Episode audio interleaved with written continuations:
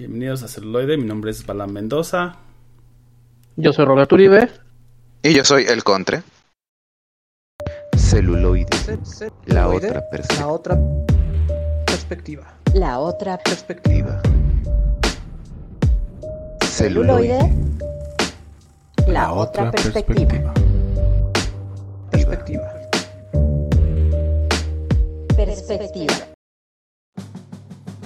Ya estamos de vuelta aquí ¿Cuál? en Celuloide, la otra perspectiva, en un episodio más, el 98, acercándonos peligrosamente al Royal Rumble.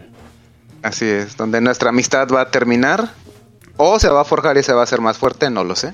Lo sabremos en dos semanas. Un poco de ambas. Un poco de ambas. Y, y un- una bienvenida especial al doctor Uribe, que está de vuelta. Unos Gracias, asuntos gracias. Que, que lo retenían en Miami. Esos asuntos eran el FBI. Sí, una cuestión personal. Este, pero pues ya estoy de vuelta sin ningún problema y ahora tengo nuevos amigos y micrófonos en mi casa, entonces todo todo en orden. Por, por eso se escucha robótico, ¿verdad, doctor? Es correcto, es correcto y porque estoy estrenando unos audífonos y con micrófono, pero pues parece ser que que el internet no, no, no está de nuestro lado en esta ocasión. Y pues bueno, hay bastante, hay bastante chorizo. Oh, sí. Híjole, ¿por, por dónde empezamos? Bueno, primero nos ponemos el mandil, parrillero. Por favor, Parrillero. nuestro, nuestro sommelier. ¿Qué tenemos para degustar en la noche de hoy? Pues empezamos con malas noticias y a pesar de que le ha ido bien en taquilla a la película de Los cazafantasmas El nuevo legado, o no me acuerdo cómo le pusieron en español, Rotten Tomatoes la está poniendo como chet, así, ¿Cuánto como tiene? vomitiva. 25% de aprobación de los críticos. O sea, ya, ya quería competir con los Eternals. Pero no. Mira, aquí, aquí sí voy a hacer un pequeño paréntesis. Eh, Eternals, así a grosso modo, sin spoilers, es muy densa. La primer, la primer, eh, los, el primer tercio de la película, en serio que luchas por no quedarte dormido. O sea, eh, eh, tu amor por Marvel tiene que ser muy grande. Pero resulta que para el fanático no de cómics, resulta una película muy entretenida, muy eh, como salida del molde de lo que hace Marvel. Y yo desde hace muchos años, no sé ustedes, ya no le creo tanto a, la iglesia de Rotten Tomatoes. Eh, he escuchado de fuentes fidedignas a las que al menos yo les creo. Eh, sí es un como nostalgia power, pero no es un desperdicio realmente. O sea, yo tengo muchas ganas de verla, espero verla la próxima semana.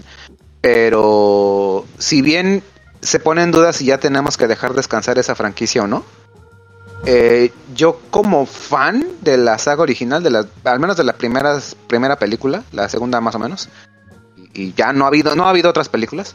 Este, realmente yo quiero verla, que es, esta película quiero verla, tengo muchas ganas y no creo. Cierta crítica especializada dice no la veas, pues no me importa, o sea, yo la voy a ver y ya yo juzgaré para mí mismo, pero realmente creo que están siendo muy severos en este caso. Yo, yo creo. Tendrás que hacer tu, tu reseña en crudo entonces. Eh, Por supuesto. Que también es parte de lo que hacemos acá, ¿no? A veces puede que tengan cierta crítica en otros lados, pero al final también las vemos. Salvo las que hemos dicho, ¿saben qué? Esta sí, ahora A- a- ahórrensela, sí, sí, sí. Eh, Es, es, es un ejercicio de, o sea, véanla bajo su propio riesgo, ahí hay un, un asterisco de, de no tenemos, no damos fe de qué pueda, cómo puedan terminar después de dos horas de ver The Notebook, de veras no la vean, pero vaya, o sea, es un, es un ejercicio que, que tienen que hacer ustedes como, como audiencia y, vaya, o sea, tener un, un análisis crítico profundo, pero pues aquí si toman en cuenta unas recomendaciones, pues les decimos evitar qué, qué grasa evitar y qué no. Así es, y de chorizo, pues también está el... Ayer me encontré con Cowboy Bebop, el live action. Que para sorpresa de nadie, si Rotten Tomatoes lo acribilló también brutalmente. No quise ver nada más que el primer capítulo y eventualmente me eché todos los 10. Yo, yo ni quise verlo, güey, así, así, yo ni quise ver el primer capítulo. No, ¿Y qué sí tal, dije, qué tal, ver, Mendoza? Pues no lo sé, igual que con los cómics No y lo todo sé, eso. o sea, dilo, güey, dilo, Ya, neta, no. Aquí, Ajá. a- aquí en Deja de ser políticamente tenemos- correcto. No, es que a mí sí me Aquí- gustó. Ese es el tema. A mí sí me gustó. Ah, Ah, por por eso, por eso dilo, o sea, aquí no tenemos censura. Creo que tiene muchos elementos del anime, ¿no? Del, de esta grandiosa cosa llamada Cowboy Bebop. Y respeta bastantes cosas, pero también entiendo que otras cosas van a ser como aristas puntiagudas, ¿no? O sea, como el tema de que, pues, hayan cambiado eh, qué actores iban a interpretar, ¿no? Como la, la raza o la etnia de los actores que van a interpretar los personajes y eso. Pero digamos, si, si vemos más allá de eso, creo que tiene muy buenos momentos que te hacen sentir como en la serie. Y, y para mí fue como si me, o sea, me eché el primero y dije, ok, quiero ver más. Y eso es lo que me pasó con, con Cowboy Bebop, ¿no? Con el anime. O sea, vi un solo capítulo y quise ver más. Y a lo mejor dices, bueno, es que todos los capítulos son excelentes. Y a veces dices, "Meh, tiene momentos, ¿no? Todos tienen un momento que, te conecta con la historia, con el metaplot y con todos los personajes. Y creo que conserva esa, esa, esa, esa parte entretenida y que te engancha. Es lo que diré para también no dar spoilers, porque ese sí está muy, muy fresco. Vaya, es que es que es que es eso, mira, eh, yo creo que, que hay que tener la mente fresca en que es una adaptación. Ah, o sea, eh, si, si tú amaste Cowboy Bebop y creo que hablo un poco por todos, todos lo hemos aquí presentes, los, lo hemos visto y creo que somos somos fans, algunos más fans que otros. Yo este hace mucho que nada más nada más la vi dos veces el, el anime y me gustó bastante, pero sí entiendo que eh, también tiene que tener una versión eh, una identidad propia esta, este live action. Digo, porque para hacer calca, por calca, pues ya mejor veo el anime que está pues, enterito y lo veo las veces que yo quiera y lo veo, me maratoneo en un día. Pero, o sea, sí tiene que tener al menos su sello distintivo. Quizás poner de su propia eh, cosecha y ya ponerse ya en estrictos de, vaya, es que cambia un poco la etnia. Es muy difícil en cuestión de dibujos y como, como un otaku de huesos amarillos, es muy difícil identificar X personaje en, en animación, a menos de que él te diga, yo vengo de tal país, ah, pues lo cachas, ¿no? O, o son cosas muy específicas. Pero ya como ponerse eh, ariscos de, de, de- Es que la raza del actor, güey, o sea, la raza realmente... Si la actuación es buena, así hubieran puesto a un Spike albino, o a un Spike eh, afrodescendiente, o latino, o sea, es que no importa, o sea, si la actuación está bien, el guion está bien, la estrella está bien, yo, yo considero que realmente eso tiene... Vaya, es, es, es nada más de gusto. entonces, entonces tú vas a ver la de Ana Bolena de HBO, donde Ana Bolena está interpretada por una mujer afrodescendiente. Por supuesto que la voy a ver. Que me guste, que me guste es otra cosa. Ya diga, se, se, se, se, se dirá después, ¿no? La, el, el, el producto que encuentre. Pero, o sea, yo no le veo mayor problema. Es como cuando hicieron la obra de, de Curse Child original y la actriz de Hermione era afrodescendiente y el mundo explotó. Sea, Sí, sí, sí. Hasta que JK dijo, ¿qué creen? Yo en ningún momento especifica la raza de Hermione. Ahí fue donde más o menos se pararon. Pero, Pero, sí dijo sea, que no era trans. Ah, no, no, no, no, no. Ah, pequeño detalle, pequeño Bueno, detalle. ok, ahí abrimos, abrimos, estiramos un poquito más la liga y ok, ya no nos metemos en temas progres hoy. Eso ya lo veremos en dos semanas.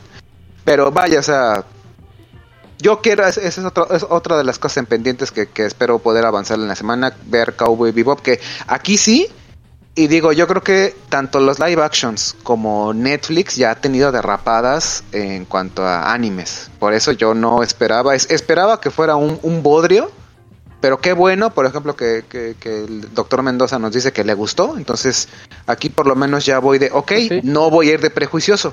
La voy a ver también hasta donde yo quiera y si me la echo en un día, pues chido, ¿no? Pero Sí, Pero o vaya, si no, o sea, es- es- Si no, pues ahí la dejas y también. Por eso les Claro. digo, a mí, a mí sí me gustó. También, es válido. Exactamente. claro. Claro. Y eh, por mi parte, rápidamente, para sorpresa de nadie, el mundo no explotó. Se liberó el segundo tráiler de Spider-Man eh, No Way Home. Y eh, no sé si ustedes ya lo vieron. Yo espero que toda la audiencia ya lo haya visto porque hay spoilers salvajes. Este, yo tuve que... No me gustó. Originalmente no me gustó y les voy a ser muy honesto, lo estuve viendo durante 30 minutos posteriores a su estreno mundial y ya me calmé porque sí estaba demasiado el hype. Este, todavía la fecha eh, se sigue valorando la idea del, del hermoso Spider-Verse, que digo, a final de cuentas, si Maguire y Garfield salen o no en la película, eso no le va a restar absolutamente nada al producto. Ya hay indicios de nuestros hermanos de, Marvel este, Brasil. Tuvieron un pequeño error en una escena donde sale, bueno, no, no voy a spoilearle al doctor Mendoza, pero tuvieron un pequeño, un garrafal error en la edición que confirma el hecho de que hay mucha más eh, de, esas escenas que ponen a seis están seis personas seis personajes en la escena pero en el tráiler vamos a borrar a dos para que sea sorpresa cuando sea la escena. Entonces ahí hubo un derrapón para los amigos brasileños. Ellos sí como que no le cuadraron bien a ese a ese punto. Y nuevamente nos agarramos con las uñas de que sí ahí están ahí están Garfield y, y Maguire escondiditos nada más que pues están mal editados. Y vaya Facebook ya los tundió con memes eh, vean el tráiler, o sea, y, una sorpresa más, de hecho, se adelanta todavía un día más el estreno de No Way Home en México, va a ser para el 15 de diciembre. Para muchas muchos países va a ser el 16 y mundialmente el 17. Entonces, no sé por qué no están dando tantos beneficios. Aquí yo, yo veo algo muy sospechoso, pero pues bueno, ahí estaremos todos formaditos el 14 de diciembre a las 11.59 de la noche 59. para, para trasnocharnos y dormirnos cuando vea mm, a media función y despertarnos y no, no voy a Spider-Verse, la voy a destrozar en internet. Y, y bueno, pero e- eso paralizó el internet el, el martes pasado y vaya, vean el tráiler, está, está, está muy padre, yo no, no demerita mi- mis ganas de ver No Way Home y, y pues a ver qué, qué sorpresa nos da Marvel Disney con todas esas cuestiones.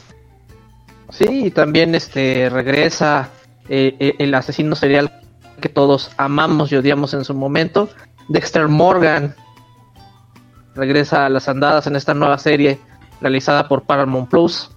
Por lo visto Paramount está echando así toda la carrita al asador. Sí, claro. Para competir. Y este, sí, pues es que de algún modo tienes que competir o dejar que te coman. O sea, o sea el, el reboot de iCarly de Rugrats no fue suficiente. No, güey. Exacto, no fue suficiente. Y ahora, y ahora van con, con, con Dexter Morgan. Diez años después, entonces, como todas las películas y como en algún momento se teorizó en la lucha libre, se encuentra con su hijo ya en un estado adolescente. Órale. Es, es continuación Sí. directa, ¿no? Sí, es continuación directa. Y pero el actor ya no es el mismo. Sí, es el mismo. Ah, caray, no lo de- O sea- pensé que era otro. Reuni- no, reunieron a- a- a- al cast principal y pues bueno, ahora tiene eh, ilusiones con su hermana e- ex esposa en la vida real, que fue muy interesante porque para las últimas temporadas de la serie original ya se habían divorciado y es cuando les toca en el guion fingir que se aman. Entonces fue un momento bastante incómodo. Treme- Pero- Tremendo momento actoral entonces, ¿eh? Exacto. Es, es habla, de profesionalismo. Exacto, exacto, profesionalismo y pues ahorita se han encontrado nuevamente después de unos cuantos años Sí, ya para, no está tan difícil. para ver la pero- cuestión. Ajá. Para este mundo. Y pues bueno, creo que eso es todo el chorizo de la ocasión. Entonces pues vamos de lleno a la maciza. Plato fuerte. Y ahora vamos a hablar de las películas que, que nosotros amamos. ¿No? O- Creo que siempre que toca hacer este tipo de, de películas, o bueno, de este tipo de, de- de programas, para mí es muy difícil porque debo de, de seleccionar y debo descartar. O sea, yo no les podría decir, ¿saben qué? Pues tengo. Bueno, sí les puedo decir porque justamente lo puse en este, pero dentro del top 5, el top 6, o sea, no te puedo decir cuál es. O sea, la número 1 sí te la puedo decir y de hecho la puse. Y digamos, la número 2 hay como un top 5. Y de la número 3 hay como otro top 5. Es que yo también Entonces, estaba pensando este- que, que fue difícil y que también estaría interesante hacer el ejercicio del top 3, top 10, o sea, no sé, Porque es difícil, de repente dices, es que esta me gusta mucho. Y te acuerdas de otra más y dices, ay, no lo sé. O sea, como hacer ese ejercicio Ajá. estaría interesante, ¿no? Del, del top, pero bueno, también de aquí hay, hay parte de esas, ¿no? De esas que puedes ver también una y mil, mil veces, ¿no? Que te las sabes de Y no te sabes los diálogos. Sí. Sí, por, por ejemplo, en, en mi caso, la risa en vacaciones, por más que yo no quiera, me sé los diálogos, me sé los chistes. Y la este, siguen pasando en el, los domingos en México, en el canal 9 siguen pasando la risa en Sí, vacaciones. sí, sí, o sea, in- Variadas, Son increíblemente. como, son como nueve o doce películas, no recuerdo. Son, son- son nueve películas, una cada vez peor que la otra. La, la 3 está muy Porque- buena. O sea, yo sé que dicen que no es que Paco no apriete, sino es que sabe apretar, pero neta es, es un horror. ¿Por qué? Porque imagínense tú a tus 9, 12 años enfermo de gripa y ya sabes, el tío que quiere conectar con la chaviza es, mira, te traje estas películas para animarte, no. Y créeme que, que te daban más ganas de, de salir de cama y volverte, ponerte a estudiar y eso que echarte O sea, o sea, o risas. sea, o sea, ya, ya es celuloide la, la introspección. Sí, yo estoy gloria de introspección. Pero bueno, regresando a las situaciones bonitas, pues yo les vengo a hablar acerca de Brasil. Bueno, Película bonito, bonito. Ajá, bonito, bonito. Güey, es que cuando, cuando, cuando te ponen eso a los nueve años, sí, claro. Te- pues, transforman. claro, sí, sí, ajá, dices, "E- esto, esto es, es hermoso, es utópico. Ok. sí. Pues en el año de 1985, y con una duración de 2 horas con 12 minutos, el fantástico Terry Gallian, que por cierto tenemos un capítulo dedicado a él, ¿no? O viendo sus mejores películas, nos presenta esta visión distópica con respecto al, al futuro. Un futuro que en esta pandemia se ve más cercano, ¿no? O sea, tenemos actuaciones memorables como de Robbie Williams. También sale Terry Gallian y tenemos a Jonathan Pace. Que si no lo ubican o lo ubican más recientemente, es el sacerdote o el líder de los sacerdotes en la serie de Game of Thrones. Entonces, pero él es nuestro protagonista, que es Hugh Laurie, o Mr. Laurie, porque es británico. Viven en esta sociedad en la cual él es un soñador y es una sociedad totalitaria. Entonces, vemos el desenlace de este personaje. Sí, que además tiene una estética bastante en punto, ¿no? Con, con la historia, cómo crea la atmósfera de esta sociedad justamente totalitaria y distópica. eh, y de los ochentas, ¿no? Ahorita ya tenemos como muchas más referencias. Creo que en ese entonces no teníamos tantas. Y justamente esta película define mucho de- del cine distópico, eh, digamos, de las siguientes décadas, ¿no? Entonces, Sí, es muy buena y también que, que juega contigo, ¿no? Que no sabes bien si, si lo que sí en dónde entra la realidad y en dónde entra la subjetividad. Lo que sí es que vemos los sueños entrelazados de nuestro protagonista con la realidad. Y pues no sabemos quién o qué realidad ganará. La de nuestro protagonista o la de su contexto. También cabe mencionar que esta película es el cierre de Terry Gallian por la lucha de la imaginación y la libertad. Porque son tres películas que son Los Bandidos del Tiempo, El Barón Munchausen y Brasil. Brasil. Que las tres son muy buenas. Muy. También Sí. hemos hablado de ellas también en, en episodios pasados, justamente. ¿sí? Entonces, pues así está la situación con Brasil. Eh, una de mis películas favoritas, de las cuales ahora vamos a escuchar un poco. Y regresamos con más análisis y más cine predilecto por sus locutores, aquí en la otra perspectiva.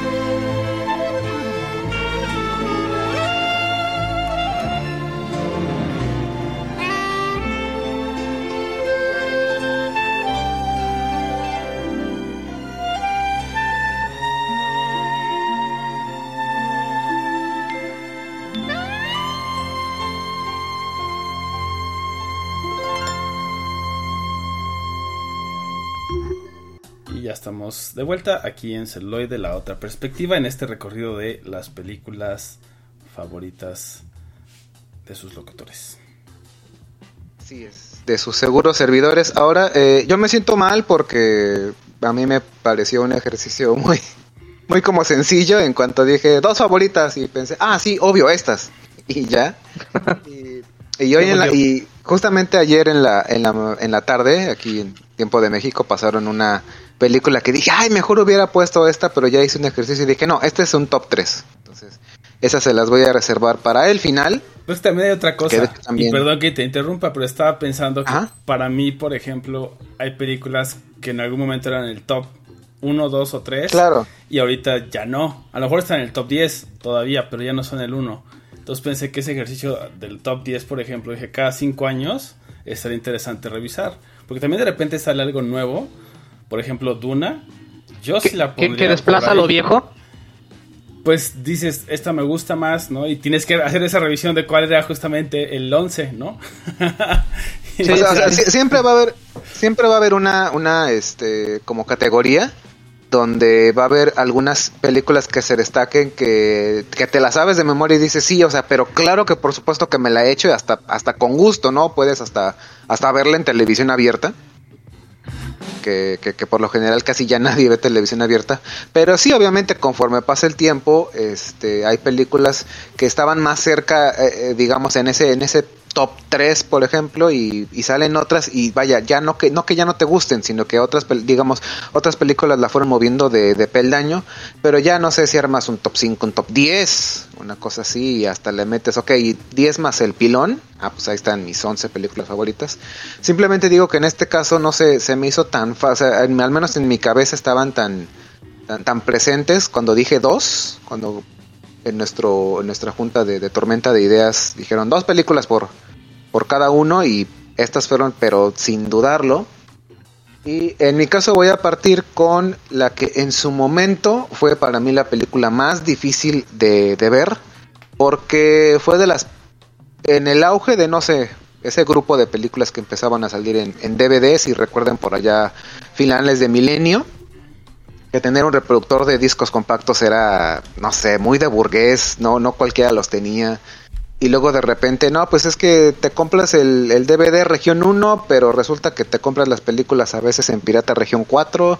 Entonces, a menos de que tengas un multiregión, no hay cacha. A mí se me hacía muy complicado, hasta que ya afortunadamente en el, en el primer lustro todo se, se expandió, ya se quitaron de esas como, como candados regionales y pude saciar toda mi curiosidad pueril y, sobre todo de esas cosas que, que uno sabe que de niños son medio prohibidas porque, porque están como enmascaradas en, en animación, pero resulta que es tema para adultos. Hablo nada más y nada menos que South Park, Bigger, Longer and Uncut. un largometraje que no soy particularmente, soy fan de la serie, no soy, no me la sé de memoria, pero al menos esta película que yo no sabría en qué momento posicionarla dentro de la serie, pero es una película realmente que me ha sacado unas risas. Aquí se ve toda la genialidad de los creadores y sobre todo cómo yo me yo, yo, yo siento que ellos yo creo que se, se visualizaron quizás en, en su misma adolescencia de, de cómo uno de joven o de, de preadolescente eh, se refugia a lo mejor en, no sé si les ha pasado a ustedes, en las malas palabras, que no hay nada para un niño de primaria que lo haga sentirse más adulto que ya saber usarse esas palabras eh, que son antisonantes que nada más usan los adultos y que al menos yo, yo a mí sí me remontó a mi tercer año de primaria el, el decir una mala palabra, el saberse malas palabras, es que ya eres un adulto. O sea, ya, ya el mundo te lo puedes comer de dos bocados.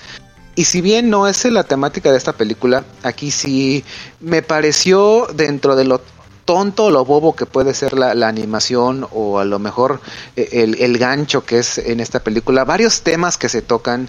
Se toca eh, para mí al menos una cómo se ve la perspectiva tanto de cómo ve un eh, efecto un niño a cómo lo ve un adulto y sobre todo no solo un adulto un padre eso por un lado y jugando con también estas cuestiones que han sido controversiales para las series eh, figura- figuras como el bien y el mal Dios y el diablo y realmente agarrar parejo y burlarse absolutamente de todos esta es como que la esencia más, más cruda, más eh, entrañable que tiene la serie y que ahorita, digo, para mí ya se ha descafeinado por completo.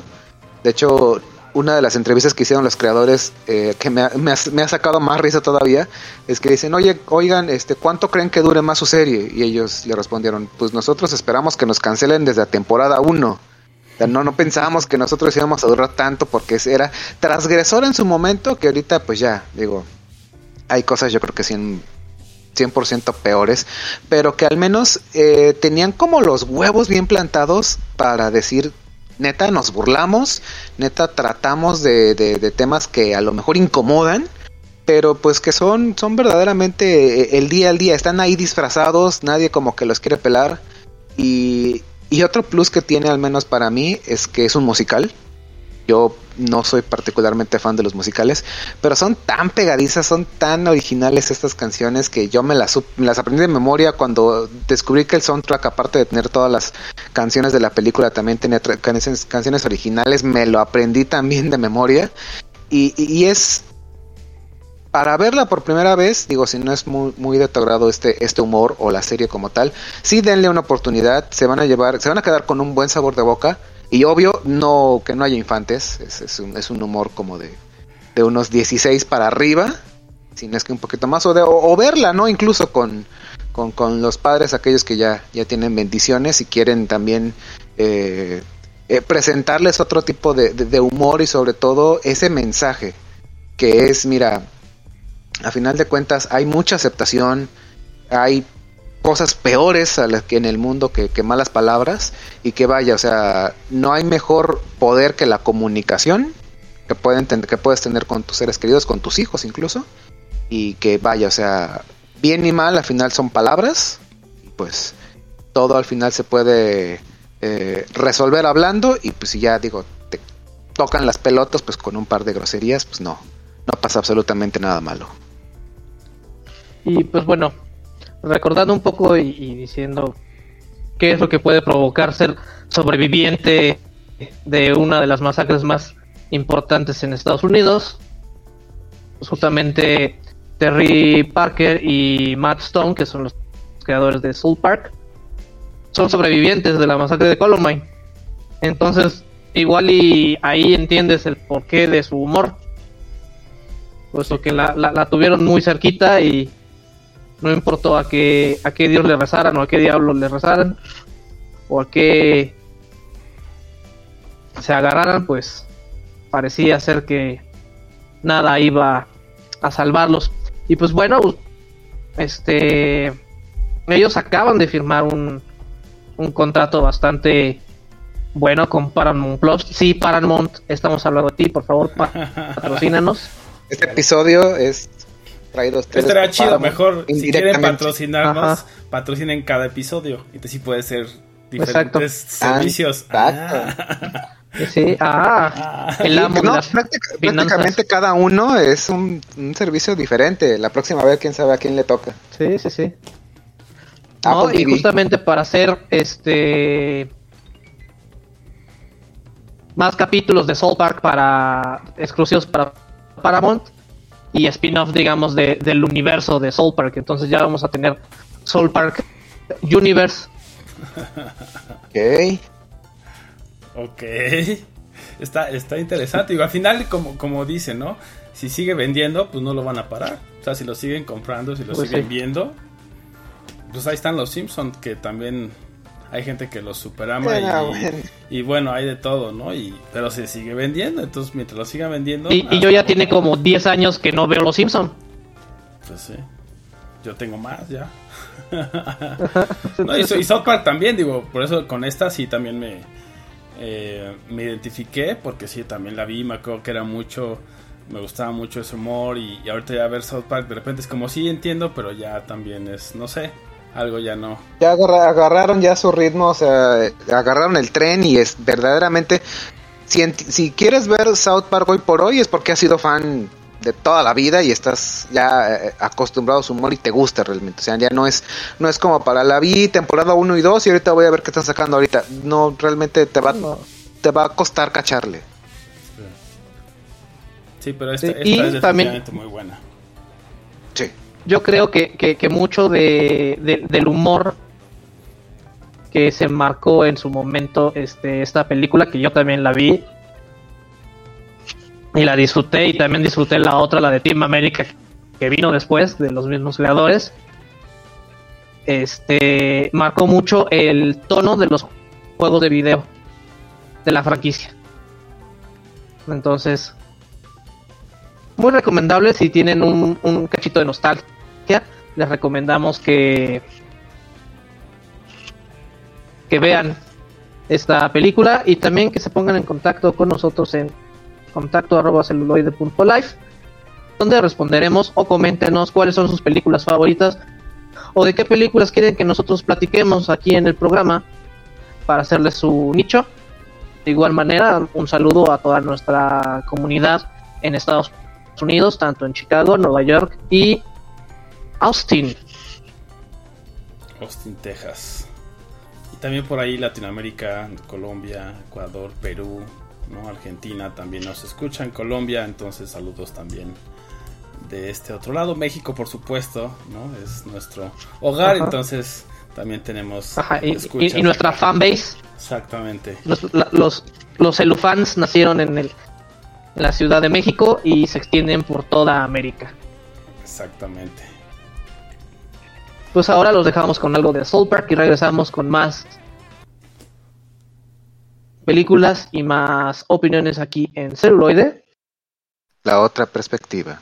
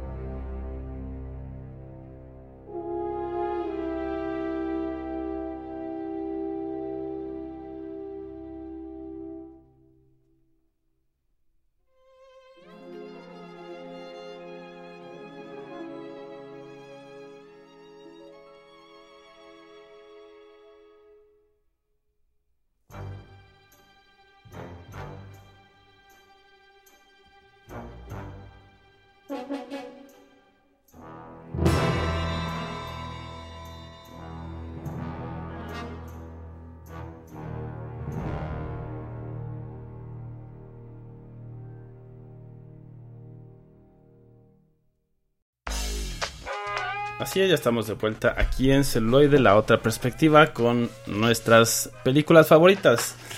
Y ahora es mi turno y yo voy con una película llamada Ford vs. Ferrari de 2019. Muy reciente. Es, es a eso me refería. Yo no la conocí y de hecho no la vi cuando se estrenó. La vi hace aproximadamente un año. De nada. De nada. Gracias, gracias. Exactamente. Incluso uno, uno como parte del elenco de Celuloide también dice, bueno, las recomendaciones, si no la he visto, ah, pues la voy a ver. Entonces, es una gran película que crea muy bien este ambiente, como este, este periodo de tiempo donde sucede eh, una carrera, ¿no? Y, todo hasta ahí parece muy normal y podríamos decir que eh, podrían sacarlo de una manera muy eh, preconstruida o sería muy fácil hacerla. Y si utilizan ciertos estereotipos para formar esta historia y contar esta historia de Carol Shelby y de Ken Miles y cómo se enfrentan a, Ferrari junto con, le, con Ford, ¿no? Lo que me gusta de esta, de esta película es justamente como todos estos momentos que se pueden utilizar en los negocios, por ejemplo, detectar ciertas cosas, tiene como este nivel de detalle, ¿no? Eh, en algunos de los grandes momentos como estos es cuando Carol Shelby está con, con Ford y acaban de, de, perder justamente con este nuevo modelo de, eh, de carro que están queriendo poner en Le Mans y ganarle a Ferrari. Entonces le dice Ford, pues explícame por qué no debería de, de, correrte en este momento, a ti y a todas las personas asociadas, ¿no? Y te dice, pues sí, te hemos tenido muchos problemas y estaba pensando en, esa pregunta mientras estaba en su lobby. Y le empieza a decir como todo el tema de, del comité, de que tienen como todas estas personas y puestos y roles y, y tienen todos esos procedimientos, ¿no? Y le dice, pues no, no se puede ganar la, esa carrera no se puede ganar con un comité con todos estos procedimientos y menos si no tienes al, al conductor adecuado, ¿no? Ahí defendiendo obviamente a su amigo y que eh, es cierto, ¿no? Es un gran conductor. Pero que bueno, ahí tiene un, un roce justamente con uno de los ejecutivos. Entonces este ejecutivo todo el tiempo está tratando de, de hacerlo a un lado. Entonces ahí lo defiende y después toma esta otra acción, ¿no? Que también es totalmente intrépida y riesgosa, ¿no? Justamente cuando está hablando con que le dice, tengo un plan, pero es de un muy alto riesgo. Dice, ¿qué tan alto riesgo? Dice, extremadamente, ¿no? Es el más extremo que te puedas imaginar. Y después vemos justamente cuál es, ¿no? Que es esta escena donde sube al señor Ford segundo al coche y le, da una vuelta, ¿no? En esta, pues en estos monstruos que son los coches de carrera, ¿no? Que pueden alcanzar eh, unas altas velocidades. Y bueno, después de esta, de este breve recorrido, ya le dice, le hace un trato, ¿no? Si dejas conducir a Miles eh, en Daytona y gana, le dejas conducir en Le Mans. Dice, y si no, y si, si él pierde, dice, bueno, pues entonces te quedas con todo mi, eh, mi marca, con todo lo que tengo en stock, con todo, ¿no? Para siempre y ya. Entonces también ahí vemos como el uno se apuesta la vida eh, conduciendo y siendo el, el, sujeto de pruebas del coche y el otro pues juega todo lo que ha construido hasta, hasta ese momento, ¿no? Como un empresario, como un conductor también eh, del otro lado. Entonces creo que esa, esa mancuerna funciona bien para contar justamente toda esta historia. Y bueno, no sé si, si ya la han visto y como si es bastante reciente, pues bueno, ahí el, el final también es bastante, bastante bueno. Y, y, tiene de alguna manera un cierre ahí. Que no, y emotivo, ¿no? O sea, es muy sí, emotivo. Ajá. Muy, muy emotivo. Creo que esa parte la logran muy, muy bien.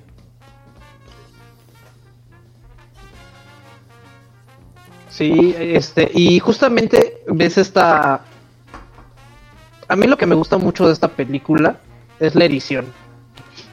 Creo que la edición es uno de los mejores logros porque te llega a transmitir toda esta es- este vértigo, ¿no? Que- que- que pueden llegar a tener las carreras de la Fórmula 1 y la competencia tanto tecnológica como del capital humano, que al fin y al cabo es el que te, te da el plus, porque una persona te puede armar o deshacer un equipo enteramente. Sí, claro, cómo funcionan estas piezas, ¿no? O sea, los técnicos y todos los ingenieros haciendo motores más potentes, que tengan cierto diseño. También vemos justamente estas interacciones donde algunos están poniéndolo en el... eh, acomodando en el chasis del carro, ¿no? Porque pues obviamente todo tiene que caber, vaya. Entonces todas las modificaciones, cualquier modificación de una pieza o de un componente como el motor, pues requiere reacomodar el resto. Entonces sí es interesante seguir esa parte.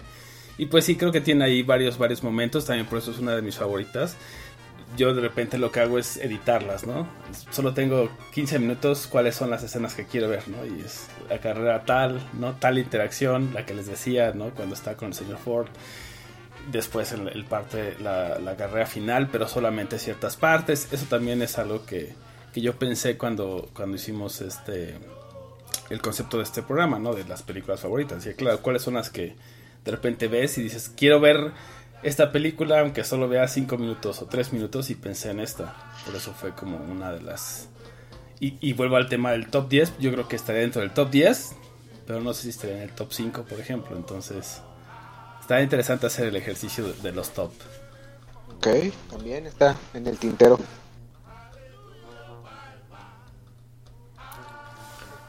Perfecto, perfecto. Y pues bueno, ahora hacemos un corte más, los dejamos con algo de Ford versus Ferrari y regresamos con más carreras y más opiniones aquí en celuloide, la otra perspectiva.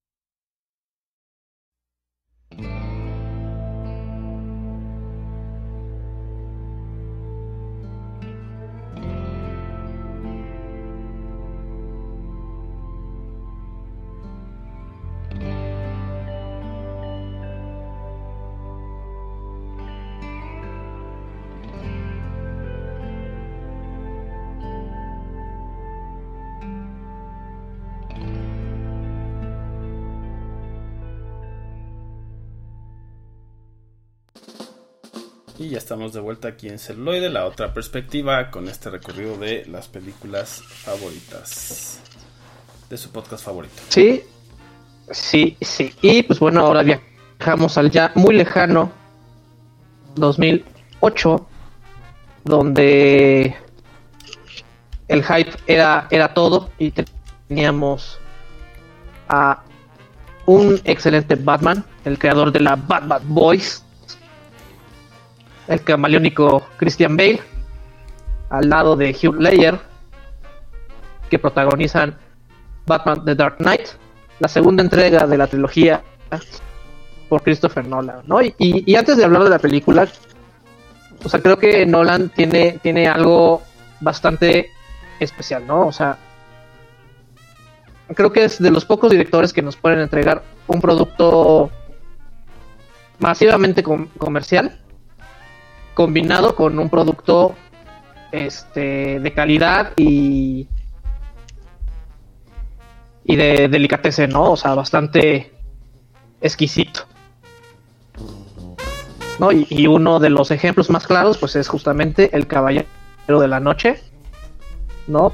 Donde tenemos un gran elenco y donde en lo personal creo que hasta el mismo Batman se ve superado, ¿no? Por su contraparte de, de del Guasón y se podría hacer una tesis y podríamos pasar horas desmenuzándola y desmenuzándola y le vamos a ir encontrando detalles y detalles que, que la vi hace poquito y la volví a ver.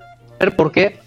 Porque terminé de ver el, el Halloween más largo, ¿no? Que justamente salió esta película dividida en dos partes y tiene muchas referencias a esta, a esta parte o a esta película. Entonces me hizo muy, muy, muy. Te llamó y Muy buena, la otra voy a vez. ver de nuevo. Ajá, la voy a ver de nuevo. Tengo que. Sí, claro. tengo que ir.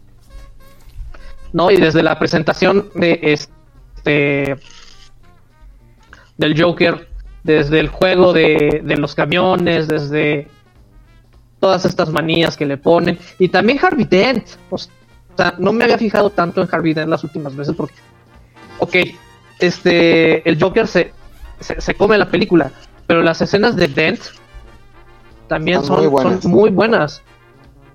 Creo que más bien es eso, que justamente el Joker de Ledger, o sea, te, te roba toda la atención en algún momento que si las primeras veces que la ves, solo puedes ver, digamos, de alguna manera como si fuera la película del Joker, ¿no? En ese sentido, y Ajá. cómo, y cómo le, le sale a la resistencia Batman y el resto de los de las demás personas, ¿no? De alguna manera. Pero ya después empiezas a entrar como en todos estos otros aspectos de- del resto de los personajes, incluso Batman y, y todos tienen esta fuerza, pero el Joker es, Sí. es como un sol que lo Sí, pones no, ahí el- y opaca todo.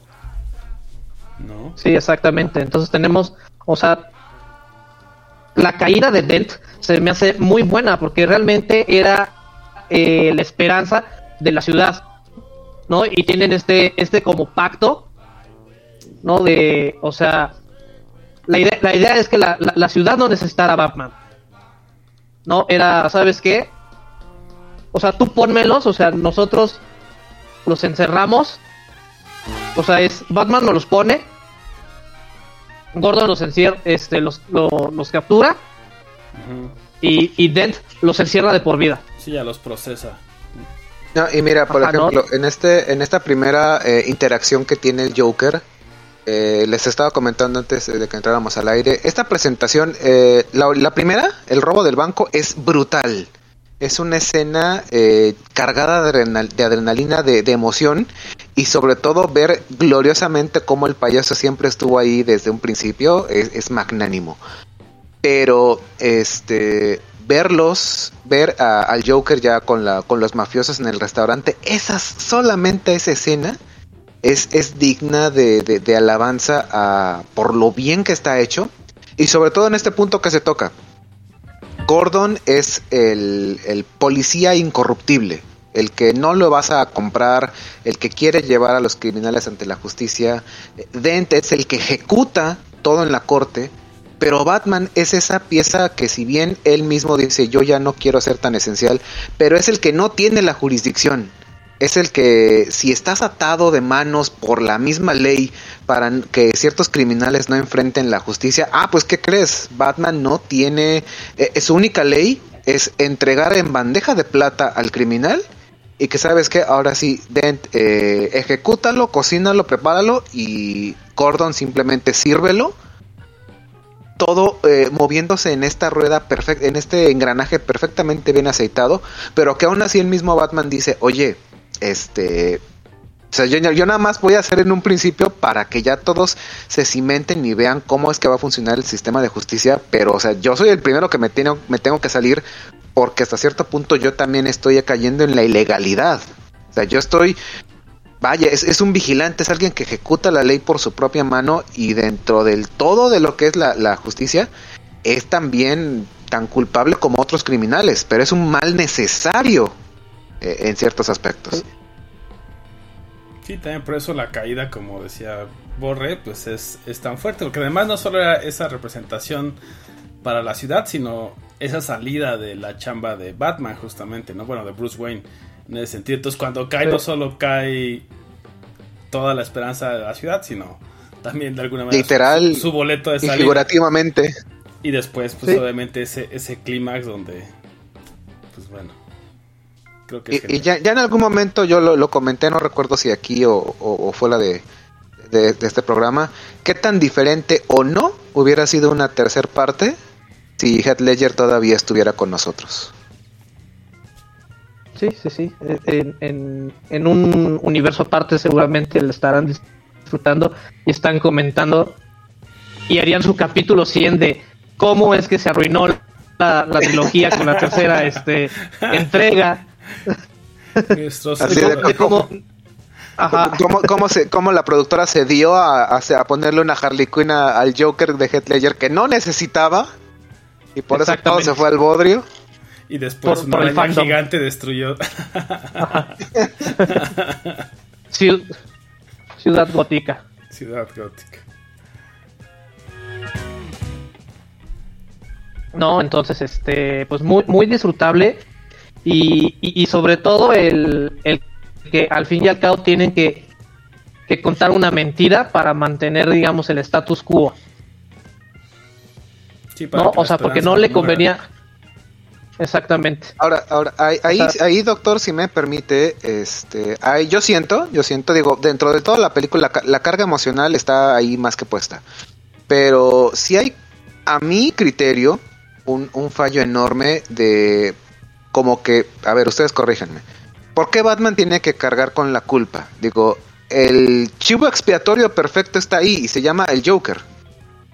¿Por qué no, eh, si bien eh, Dent como dos caras ya en su caída libre hacia el descenso, hacia, hacia el, el villanismo, eliminó y mató a, a, a, varias personas. porque O sea, no creo yo que si al público en general se le dijera fue el Joker, no creo que se pusiera en duda que, fue, que fue él.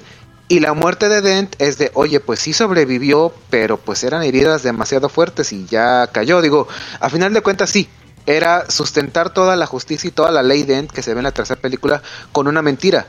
Pero ¿por qué Batman tiene que cargar con ese peso? Yo, yo ahí, si bien el final es, es conmovedor y te, te, te encabalga para la tercera parte, eh, siento que, no sé, no sé, yo, yo lo siento un pelín como que a huevo tiene, tenemos que dejar mal parado a Batman, tenemos que, que, que literalmente hacerlo caer para que la tercera renazca brutalmente, pero digo, no sé, creo que ahí se les fue un poquito en el guionazo. Yo, yo te voy a decir. del director. yo, yo, yo, te voy a decir por qué y, y, mi teoría. Porque al fin y al cabo, el Joker te engañaba con la verdad. Entonces, si decían, es que el Joker fue quien mató a Harvey Dent. No, y el problema Él iba, eh, no solo era que matara a Harvey Dent, sino también todas las personas que Dent ya había Ajá, exacto. eliminado. Ajá. ¿No? Entonces, exacto. un lado era como más bien defender, decir, ah, pues él siguió siendo incorruptible hasta el final. Y estas muertes, pues fue Batman, ¿no? Es como, pues ya. Sí. Porque, pues es que es tan sencillo, porque si no, entonces no había tercera película. Claro, o sea. Se acaba todo ahí. Está bien, Vamos está al bien. punto, es la visión del director, tenía que ser de esa manera. Y si Ay, no, No, yo por eso no dije, no, no decía nada. ta- Y si no, no bien, sería The Dark. Knight, ¿no? Porque también de, ese- de ahí viene. o Ajá. sea, el, el, el- él lo dice. ¿no? Exactamente. Dent es el caballero de la luz. Él es el que está al- ante el público y yo soy. Bueno, no lo dice así, pero vaya, implica. El caballero es, oscuro. El caballero oscuro, sí. que trabaja en la noche. ¿Sabes por qué? Porque es Batman. claro, la. Batman, bien, la bativoz. No, entonces, pues bueno, ahora los dejamos con algo de, Dark Knight. Y regresamos con más películas favoritas. Y, más anécdotas aquí en celuloide. La otra, la otra perspectiva.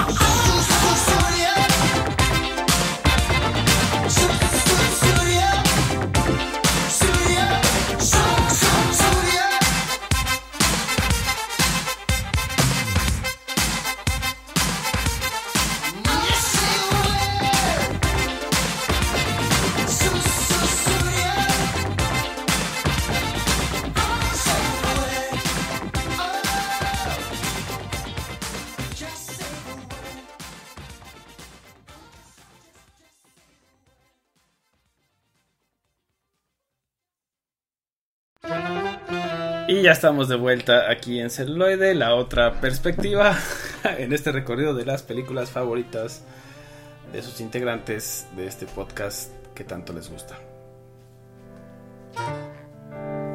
Y bueno, eh, yo soy Abby Gómez y yo creo que de las películas que más, más he visto han sido justamente una de las películas que está catalogada como una de las mejores películas de todos los tiempos, que es nada más y nada menos que El Padrino.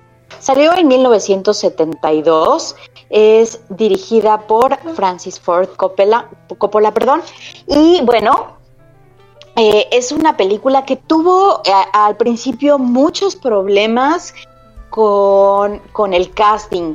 Originalmente, o sea, se habló de muchos nombres para poder tanto dirigir como, como tener eh, estos protagonistas.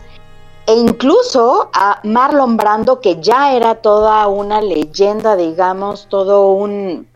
tenía un nombre bastante forjado dentro de- del cine, se le pidió que hiciera un casting y realizó un casting y él, de hecho, tenía la idea desde un principio que el personaje tuviera un tipo de pitbull. Entonces lo que realizó fue justamente ponerse algodones en la boca a la hora de hacer el casting. Y bueno, ya cuando en producción se le, se le hizo una prótesis, tal cual en el momento de estar realizando la película. Eh, Al Pacino, que justamente, eh, bueno, si no me dejarán mentir, ha sido uno de los mejores actores, o se le considera ahora uno de los mejores actores a nivel mundial. Se le pidió que realizara el casting más de 20 veces para poder realizar este eh, papel que es el de Michael Corleone, porque no confiaban en él, o sea, el único, el único que tenía confianza en él era Francis Ford Coppola, de ahí en fuera ni los productores, nadie, todo el mundo decía que era un actor sumamente soso. Es muy curioso porque, o sea, yo creo que ahora eh, es uno de los actores que es más reconocido mundialmente. Y bueno, curiosamente nadie confiaba en él hasta el momento en el que realiza esta escena en la que están en el restaurante italiano. Mm, Alerta de spoilers, que bueno, creo que todos este, tenemos ya la eh, certeza de que va a haber spoilers en esta emisión. En el momento en que está con, con Solozzo y con McCloskey, y que él eh, entra al baño y como hace, realiza esta transición en una escena sumamente esclarecedora, o sea, que si de por sí en el momento en el que Michael Corleone está en el hospital, que hubo un atentado contra Vito Corleone, contra su padre, ya hay un momento en el que Michael eh, llega al hospital, no hay seguridad y dice, se acerca a su papá y le dice, yo estoy contigo ahora. Creo que ya se nota una transición desde un momento en el que Michael es como sumamente soso, como que no le importan los negocios de la familia y en este instante decide el estar a- del lado de su padre pero justamente en el momento en que está en el restaurante italiano y él mata a, a Solozzo, es una escena muy importante, es como tensión a lo, a lo Hitchcock, pero verdaderamente fuerte. Entra al baño, él está buscando un arma y cuando sale, todos, todos sabemos o deseamos qué es lo que va a suceder, que él va a asesinar al, al que realizó un atentado contra su padre, pero estamos entre va a pasar, no va a pasar, y finalmente es como esa transición de un Michael como que no desea formar parte de- de la mafia y finalmente se decide a tomar este papel que le corresponde, ¿no? Entonces, bueno, eh, a partir de ese momento es cuando ya creen en él, que dicen, no, bueno, esto que estás realizando es una obra maestra, finalmente ponemos nuestro voto por este Al Pacino y bueno, a final de cuentas, eh, tenemos este, a las pruebas me remito, el, el puesto número uno en Empire de entre las 500 mejores películas de la historia, el segundo lugar de IMBD entre las mejores películas de la historia, en Rotten Tomatoes, el quinto lugar entre las 50 mejores películas de la historia y el segundo de la AFI, ¿no? Entonces, para mí ha sido una película que de verdad yo la puedo ver una, dos, tres, veinticinco veces sin cansarme. Eh, creo que esta transición justamente de Michael de ser una, un ser sumamente frágil, eh, hasta cierto punto inocente, que todo el mundo lo trataba como pendejo básicamente, a convertirse en este jefe verdaderamente hasta despiadado, ¿no? Entonces yo creo que eh, esta película, independientemente de mi opinión personal, y tenemos, bueno, los 25 mil premios, ganó eh, tres premios Oscar de 11 nominaciones, la segunda eh, parte del Padrino, que es considerada la mejor secuela de la historia, ganó nueve premios Oscar de 11 nominaciones. Y este, y bueno, el Padrino es verdaderamente fenomenal, vale la pena que le echen un ojito. Sí, es una de las más grandes obras, ¿no? De, del cine. Yo también creo que tiene una historia muy envolvente y obviamente está muy bien contada. Ahí sí, Francis Ford Coppola hace muy bien porque también nos hace estos eh, flashbacks, ¿no? Estos recuerdos a la vida.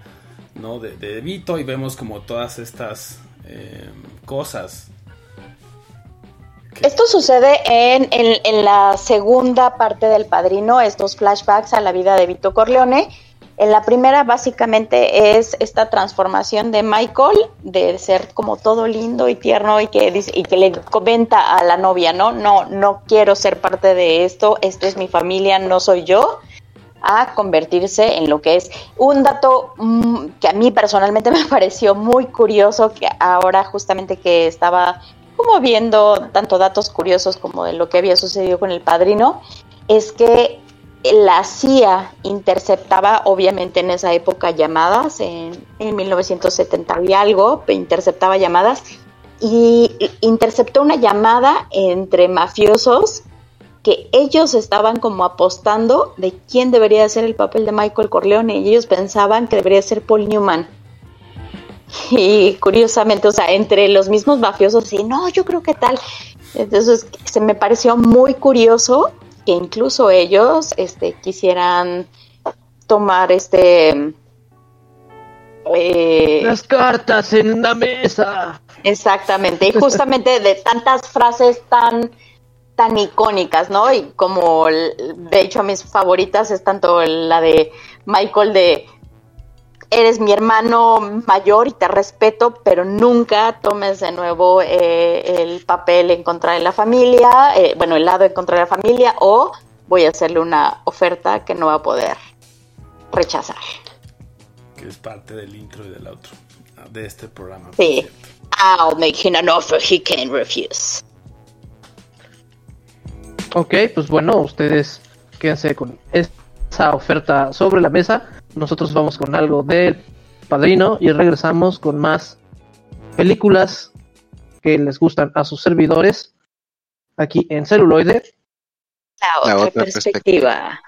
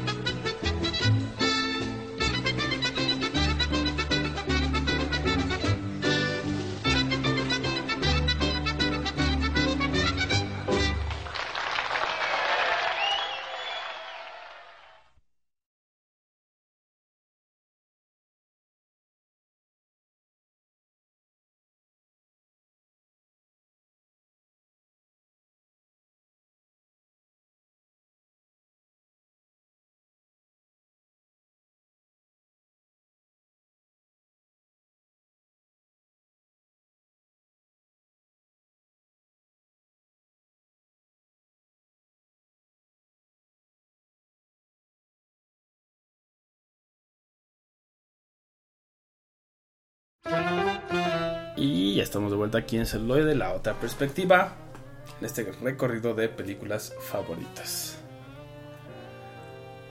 Así es, así es. Y pues vayámonos rápidos, tendidos como bandidos, con una de las mejores películas románticas que existe en la faz de la Tierra. Y hablo de The Notebook, por supuesto que sí. No hay ninguna forma más rápida de ganarte el corazón de una mujer que amenazándote con suicidarte. No, no, no. Perdón. Me.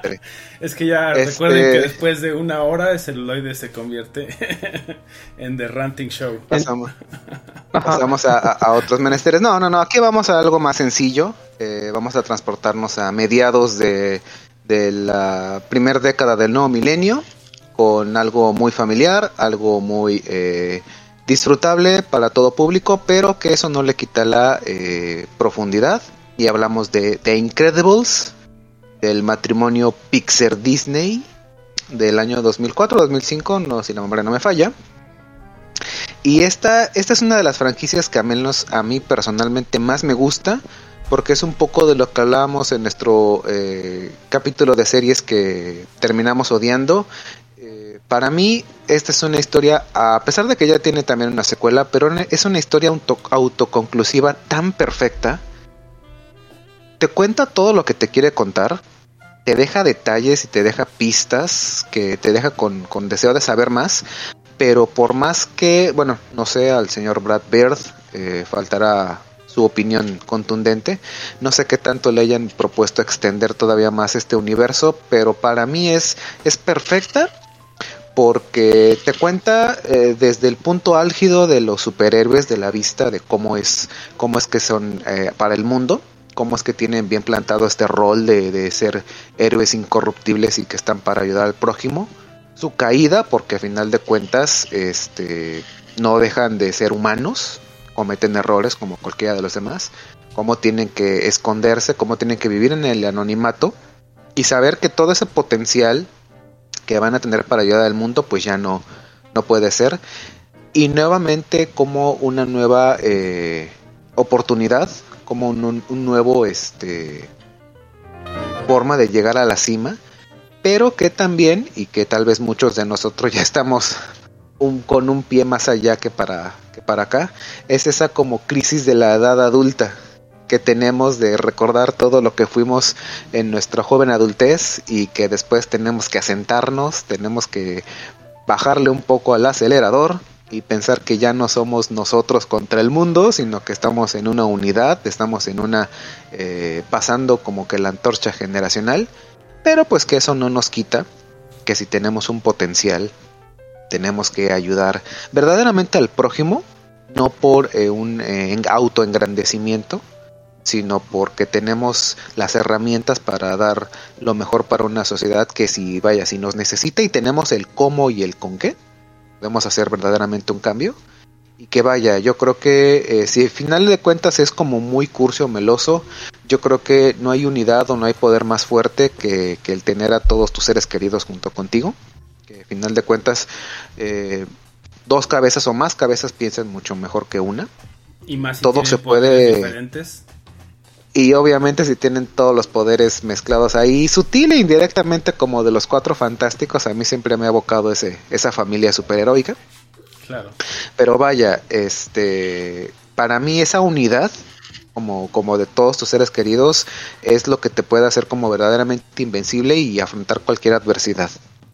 Que vaya este tono como de mediados de los, de los años 1900, medio gangsteroso, medio como que e- e- elegante de finales de los 40, una cosa así, es algo que me atrapa mucho y que también tiene ahí como que anacronismos de, de cosa ya muy tecnológica que incluso se hace como que referencia a esta lo que utiliza spoilers síndrome para para todos sus, sus gadgets que es la energía punto cero. Eso ya si nos vemos a un punto de vista científico sí es como de oye, qué, avanzado está para, para para esa época pero vaya. Es eh, lo que a mí me, me remonta es unidad es eh, creer no solo en tu potencial sino el que tienes en conjunto con los demás. Y vaya es un hermoso eh, mensaje como familiar que se puede disfrutar en, en todas las edades y que no es no es tan cursi creería y que vaya es disfrutable para mí en todas las edades Y de hecho es una película tan buena que se que Iron Man 3 le robó el el guion. Exactamente. También estaba pensando No, o sea, es que... la- Sí, sí, di- di- di- No, que estaba pensando que también de- fue de las primeras películas de superhéroes donde te ponían como el impacto en la vida real, ¿no? De destruyeron un edificio, ah, fueron tantos millones. O sea, ahí es donde. No es que ahí empiece, porque creo que los cómics también, en muchos cómics lo hacían, pero en, en- ya visualmente y verlo en películas, ellos fueron de los primeros que te ponían como muy. Hay estos daños, ¿no? Y puede ser un problema legal. Y que después, por ejemplo, vemos ya en la Liga de la Justicia y todo eso, como bueno, también tienen todos estos problemas derivados de sus poderes, ¿no?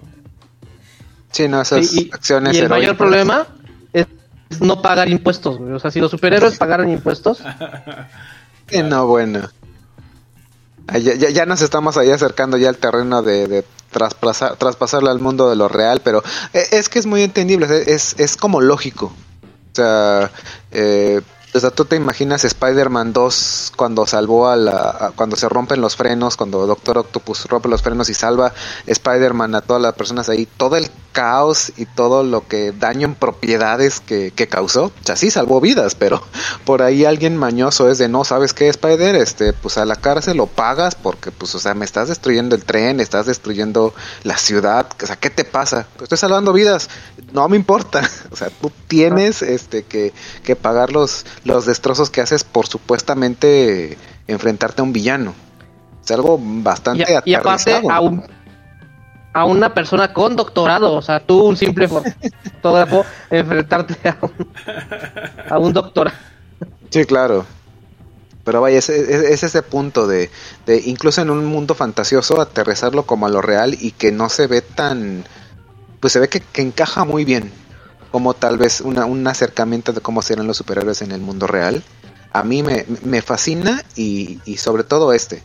Yo creo que a lo mejor porque ya también me voy acercando a ese punto, pero de, de sentarte y recordar, ok, todo lo que ya hice antes y que quisiera volver a hacerlo, pero vaya, hay limitantes que no, no es tanto como que, que quiera o no hacerlo, sino que ya no puedes, ya, ya tienes que, que pensar más en otra cosa y no nada más estancarte en, en cómo era a lo mejor, no sé, tu vida de joven o de soltero. Eso es, es un mensaje muy bien llevado, de cómo este Bob nos, nos entrega eh, esa, esa crisis de la mediana edad.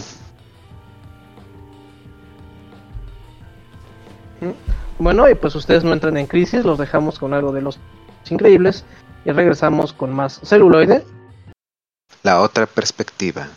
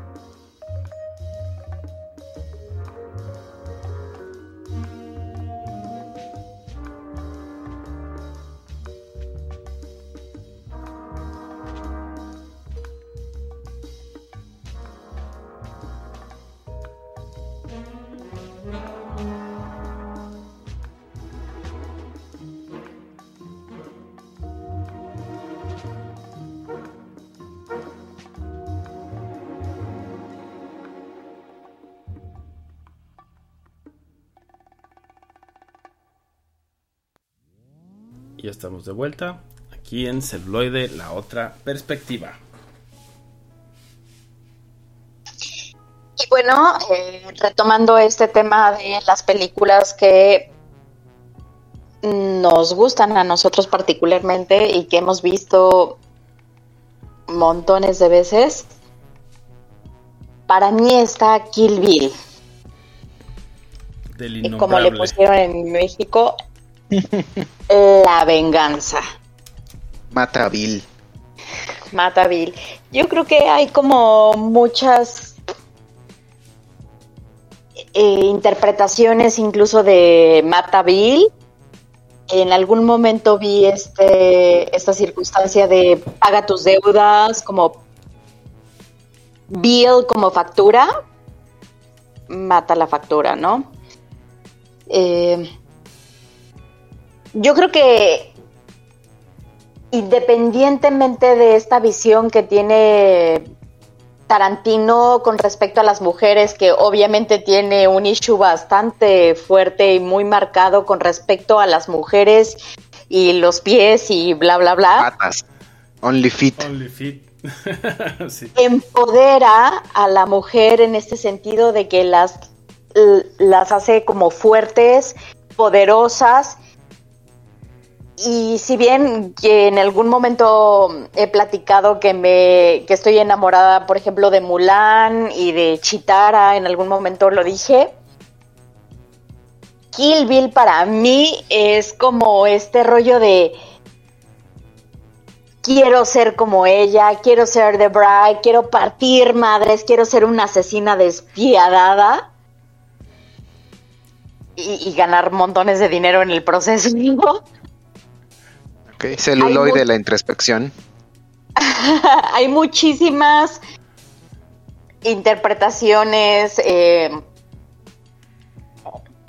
datos curiosos y demás de Kill Bill, pero yo me quedo con esta, bueno, con este homenaje que Tarantino ha realizado en, eh, sobre todo en esta película, en las dos, tanto en Kill Bill 1 y 2, que, o bueno, volumen 1, volumen 2, que originalmente estaban pensadas para hacer una película de cuatro horas y la dividió en dos volúmenes. Que fue una buena decisión. 2003, 2004. Porque si no, luego está Y yo creo como que- el irlandés que aunque la hacen de tres y cachito, pero no te la avientas en una sola emisión, ¿no? Yo creo que fue una muy buena decisión.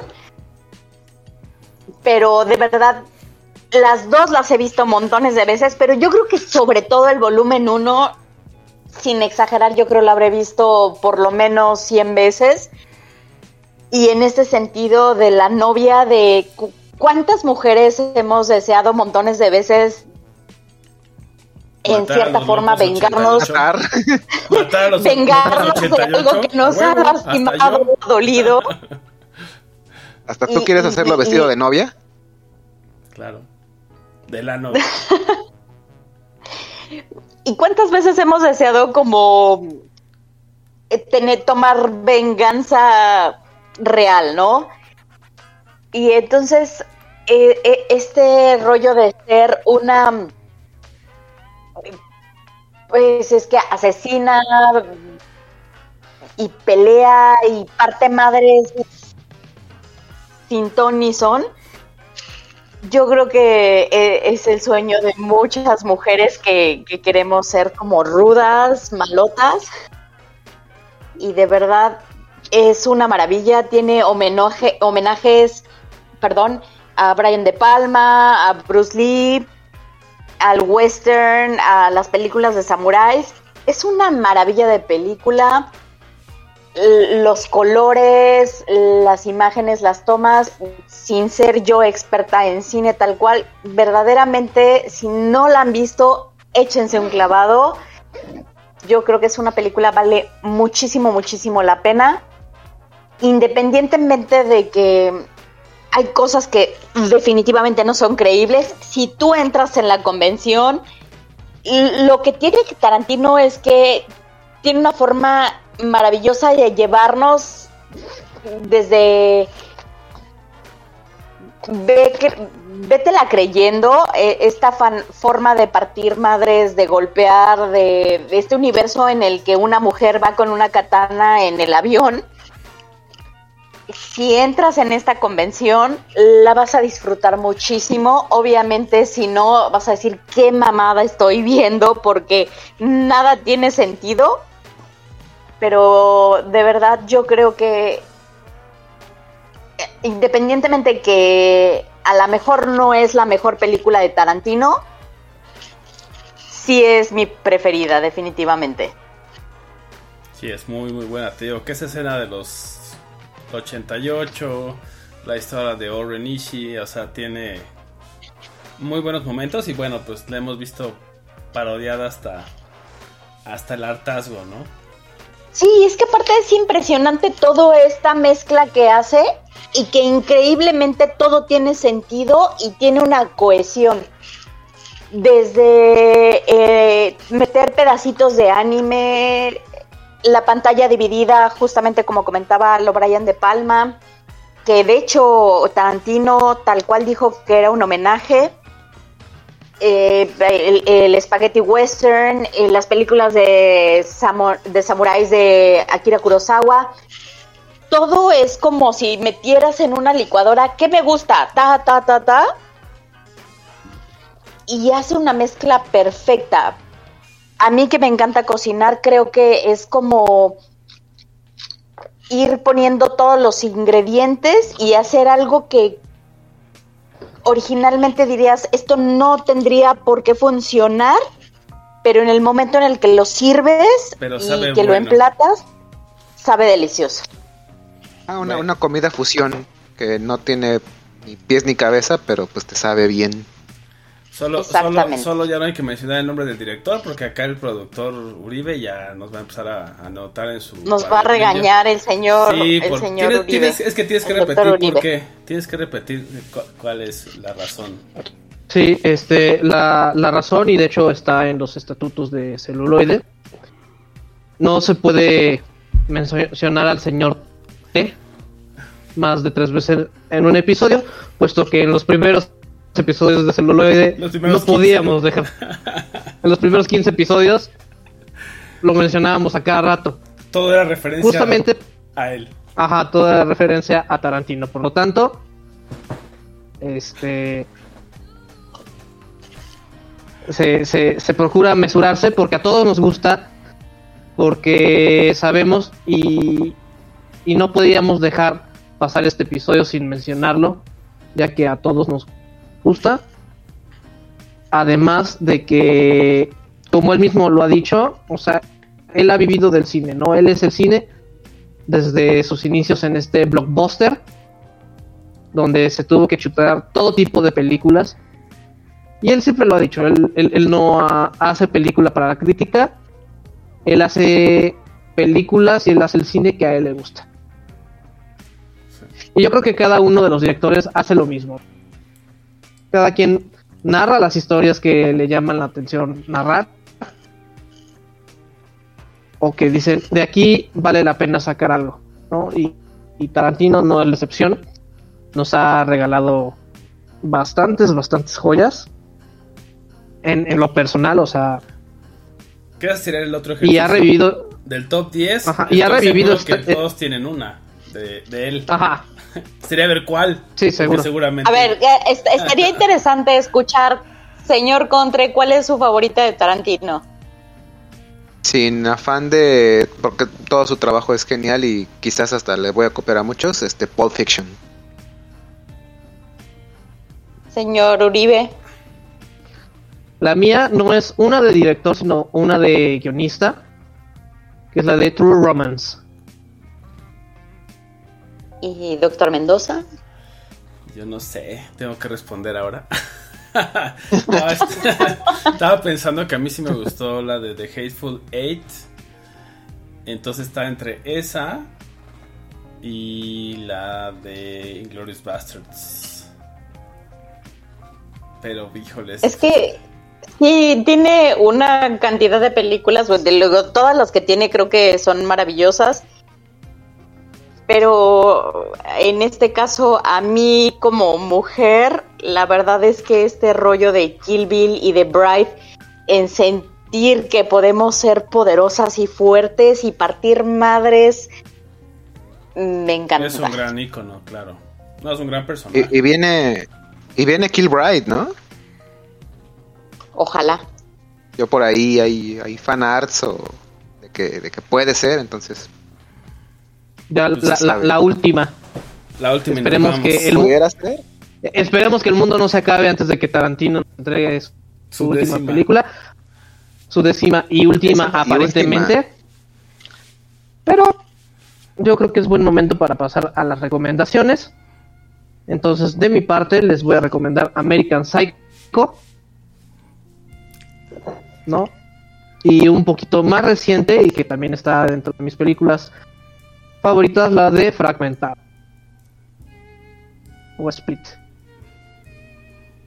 Muy con bueno. el señor Macaboy y las empanadas argentinas inglesas de Anna Taylor Joy.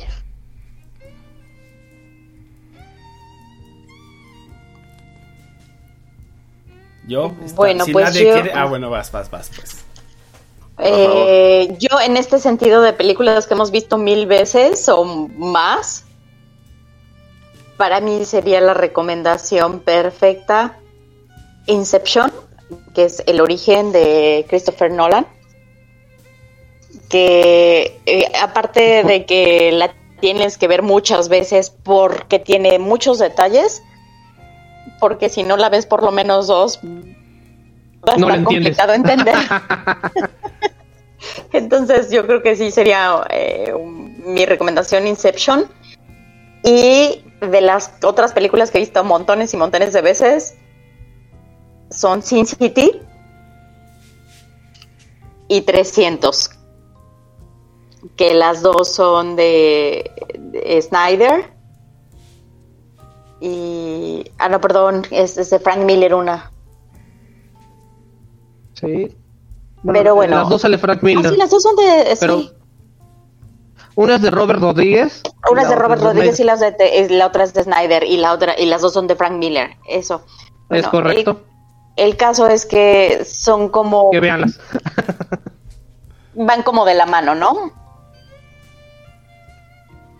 Vale, vale. Yo por mi parte, eh, como siempre ya saben, hablando con sencillez, simplemente desconecten su cerebro y les recomiendo primero que nada, y antes que todo, eh, The Man in the Iron Mask, una eh, película que yo he visto muchísimas veces. En su momento no me gustó porque tenía como le tenía tirria a DiCaprio, pero me parece una historia como Jeremy Irons, que es un tesoro nacional, lo dijo como Aramis.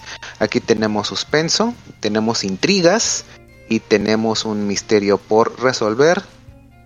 Además de que pues creo que todos en mayor o menor medida gustamos de los mosqueteros. Y siguiendo también un poco con la línea de lo antiguo, A Night, Knight's Tale. La tradujeron como... Se me fue el nombre en este momento. en Corazón de español. caballero. Caballero. Corazón de Caballero, muchas gracias, con el ya desaparecido Heath Ledger, pero que bueno, eh, en su momento también fue como que medio vapuleada, porque como que medieval, con música medio de rock de Queen, pero vaya, es una historia también para eh, no pensarle demasiado, para disfrutarlo, para ver una historia eh, que si bien es predecible de principio a fin, vaya, entretiene en todo momento. Y yo de mi parte les recomiendo El Aviador, otra de las películas que he visto muchísimas, muchísimas veces. Y pues creo que con esas recomendaciones y todo lo que hablamos en este episodio tienen bastante que pueden ver. A lo mejor algunas de esas son favoritas de los celufans, háganoslo saber por favor. Mi nombre es Balan Mendoza. Yo soy Robert Uribe. Yo soy El Contre. Y yo soy Avi Gómez. Gracias y hasta la próxima. Chao. Adiós.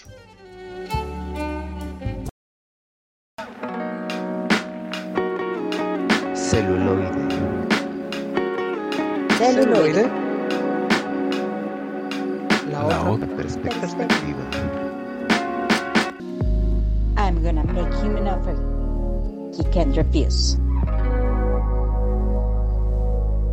Never give up. Never surrender. La otra perspectiva. Perspectiva.